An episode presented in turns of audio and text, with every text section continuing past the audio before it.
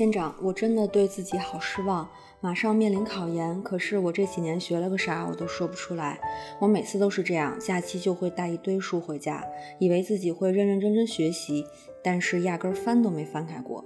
可是我一点不比别人轻松，别人学的时候我在学，别人玩的时候我也在学，可这只是自欺欺人罢了。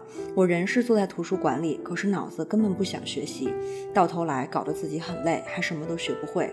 道理我都懂，我想要的东西很多，我喜欢的人很优秀，我想给爸爸妈妈更好的生活，我想有一份理想的工作，我想去一个更高的平台认识更优秀的人。可是看看自己现在又在干些什么呢？一天中大部分时间都在玩手机，学习不超过半个小时就觉得烦，作业不认真完成直接抄答案，考试还想着怎么去作弊。大概这就是我清醒的堕落吧。或者是温水煮青蛙，我现在真的不知道什么能激起我学习的欲望了。上一次觉得学习充满动力还是在高三的时候，我想念那个时候每天只有五六个小时睡觉，但是一想到自己的梦想就不觉得累的日子了。店长，祝你工作顺利。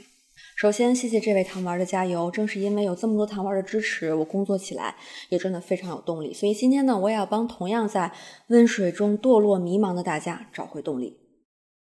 Hello，大家好吗？我是连续工作了二十一天没休息，仍然很有干劲儿的店长王瑞，一名心理学入坑十年的心理咨询师。这里是安慰剂，一个将心理学变成一种生活方式的地方。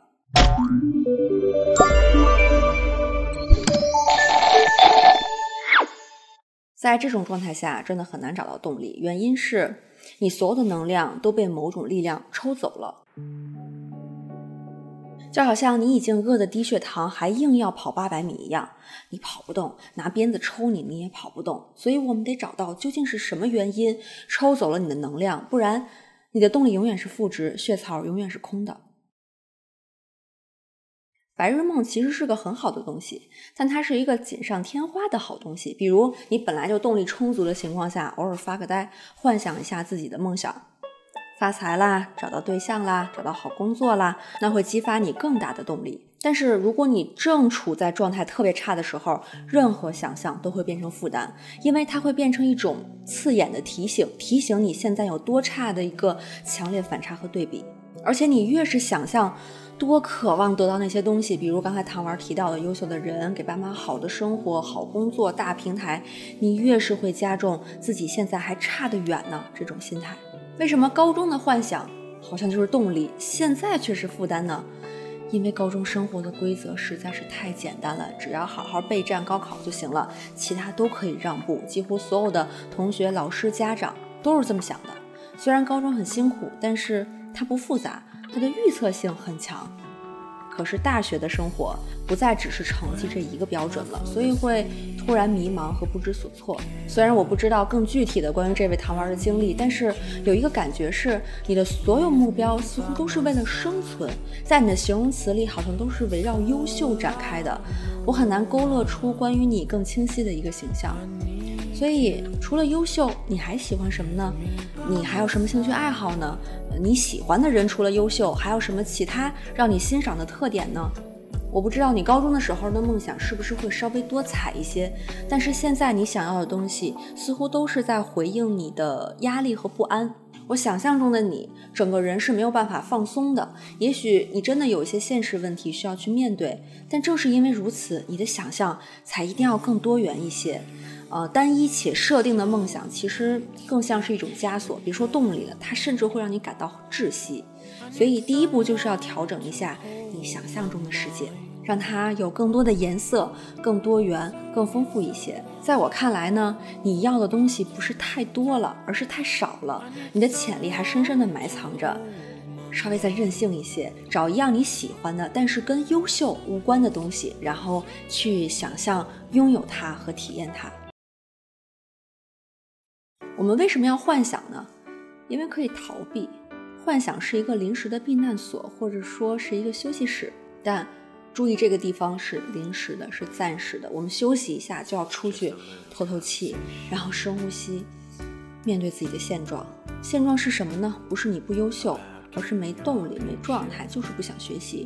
如果你是因为把这样的状态和能力挂钩了，认为不想学习就是不优秀，就等于没有能力。那么你需要学会区分。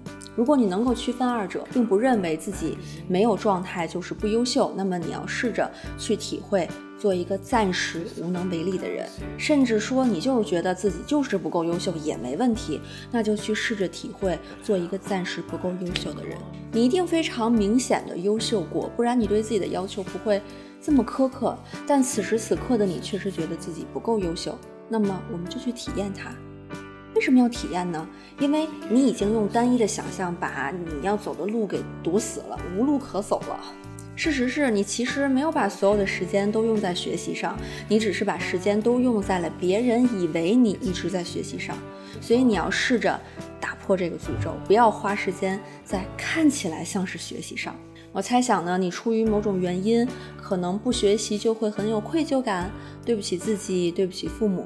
但是如果你找不到那种，不学习虽然不是什么自豪的事儿，但至少不是一种罪恶。那学习对于你来说，就永远是十字架，你永远无法享受学习，也就无法找到动力，因为你觉得你学习是应该的。什么事儿一进入这种应该做、不得不做的状态，就瞬间失去魅力，失去吸引力了。我想大家青春期的时候都有这样的体会：本来打算去帮父母洗碗的，可是他们一催你，怎么那么没有眼力见儿？这孩子。不帮爸爸妈妈洗碗，然后你就瞬间不想去了。学习这事儿也是一样的，你可能从学生时代就建立了一种学习就是你应该做的、不得不做的，如果不做就是应该有罪恶感、然后负罪感的。那么当你真的拥有自己去安排时间的自由的时候，你就还是用原来的那种思维方式在看待学习这件事情。所以呢，试着去体验不学习的时候，感觉自己不够优秀也没什么的这种状态。那么你在真的投入学习的时候，才有机会能够体验到你真正的热情和动力，是因为你想学习才学习的那种状态，甚至你可以找到那种享受的兴奋点。延迟满足能力是一个很有意思的能力，啊，拿小孩做实验就是给他面前放一颗诱人的糖，告诉他先别吃啊，待会儿大人回来再奖励你一颗。有些小孩呢，大人前脚走后脚就吃了；有些小孩可以等。也就是延迟满足能力更强一些，所以通常情况下呢，都会鼓励大家去提升自己的延迟满足能力，但也分时候。如果在动力几乎为负值的情况下，这个能力就要反向培养，也就是不要挑战自己的延迟满足能力。举个例子哈，这个唐门不是曾经提到说拿一堆书回去不读这事儿吗？我相信很多人都干过啊，可以弹幕扣二三三三三哈。我也是，而且我是越不读书呢，挫败感越强。我下次就会带更多的书，然后去弥补上次的挫败感。结果呢，就越不想读，然后形成了一个恶性循环。所以我现在呢，就开始反着来。去年呢，我开始进行这个精分的培训嘛，所以有很多文献要读，但是又要出去玩，我就豁出去了。我说我就带页数最少的那个文献出去，大概三四页吧，一个书里边的某一个章节。而且我跟自己约定说，我就读这篇文献里第一段和最后一段，然后我知道大概他讲个啥就行了。结果呢，当我读完第一段和最后一段之后呢，我就发现我没太明白这文献讲的是什么，而且这个好奇心被勾起来，所以读完了整篇文献。那这个过程呢，我就给自己进行了一次非常及时的满足，而不是延时满足。因为如果带了一摞文献，那就意味着我读完一摞文献才会有满足感。但是带三四页纸的这个满足路径，它是非常短的。那大家可以根据自己具体的情况进行调节，你到底要满足多长时间的呃这个状态哈？如果你特别极端，一页纸都很难保证，那你就让自己读一句话，一句话行吧？就是从第一个字到第一句句号结束，这就是你的目标。只有把启动的难度降到足够低，才有可能激活你的动力系统，而且。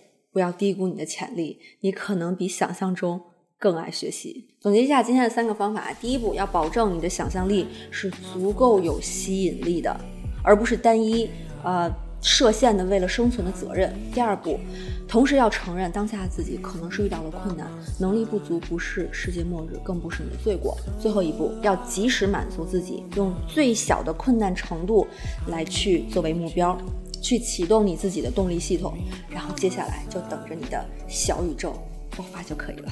好了，今天的视频就到这里了。如果你觉得今天视频有用的话，可以在弹幕里给我发小宇宙爆发，也算是给你自己加个油。还有三连打卡就更不用说了。如果大家想看文字版的话，可以关注公号“安慰剂心理小店”，后台回复“店长的 vlog” 就可以收到了。我们下期见，拜拜。